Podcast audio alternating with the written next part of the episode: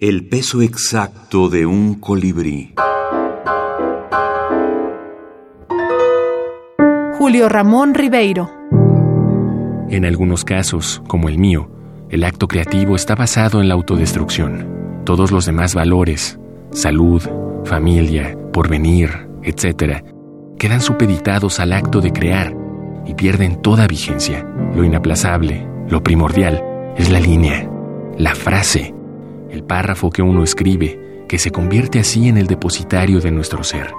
Admiro pues a los artistas que crean en el sentido de su vida y no contra su vida, los longevos, verdaderos y jubilosos, que se alimentan de su propia creación y no hacen de ella, como yo, lo que se resta a lo que nos estaba tolerado vivir.